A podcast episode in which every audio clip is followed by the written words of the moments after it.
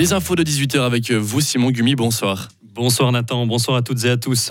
On reste dans le sport avec la course à pied. La 46e corrida bulloise a vu le Kenyan Boniface Kibiwot remporter la compétition en courant les 8,1 km en 22 minutes 42 secondes. le Kenyan était aussi à l'honneur chez les femmes, puisque Gladys Gemayo, qui s'est imposée en parcourant 6,2 km en 19 minutes et 11 secondes. Des associations demandent un engagement ferme et une collaboration efficace pour la protection des enfants contre les abus sexuels.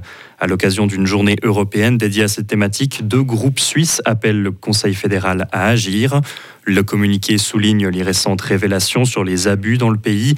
Il demande une base légale pour garantir des concepts de protection dans les organisations qui travaillent avec des jeunes, comme les clubs et les fédérations. Une douzaine de moutons ont dû être abattus dans le canton de Tsug. Ils ont été gravement blessés dans des attaques entre vendredi après-midi et ce matin.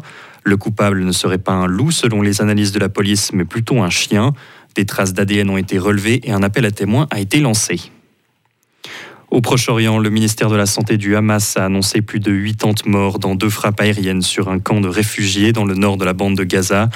Une maison et une école qui abritaient des déplacés ont été touchées.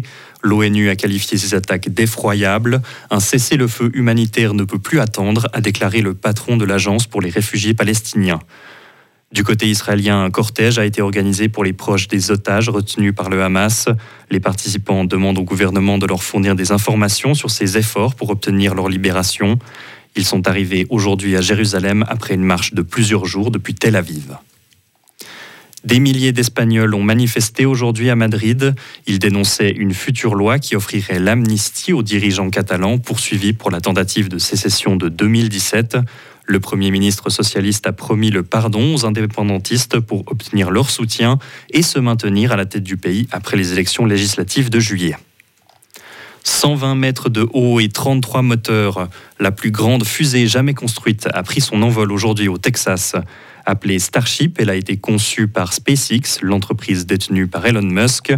Les deux étages de l'appareil se sont séparés en vol comme prévu, mais ils n'ont pas survécu à la descente programmée et ont explosé avant de toucher le sol. Et pour finir, la guitare préférée de Kurt Cobain s'est vendue aux enchères hier pour 1,5 million de dollars. Le leader du groupe Nirvana avait joué sa dernière tournée avec cet instrument entre 1993 et 1994. Ce modèle était encore intact au moment de la vente, contrairement à beaucoup d'autres guitares du chanteur qui se sont vendues après qu'il les ait fracassées sur scène. Retrouvez toute l'info sur frappe et frappe.ch. La météo avec l'IRT Automobile, votre partenaire Mercedes-Benz à Payerne, là pour vous depuis 1983. Aujourd'hui dimanche, bah, il fait de 10 à 14 degrés, léger redoux avec euh, toujours euh, quelques gouttes du vent.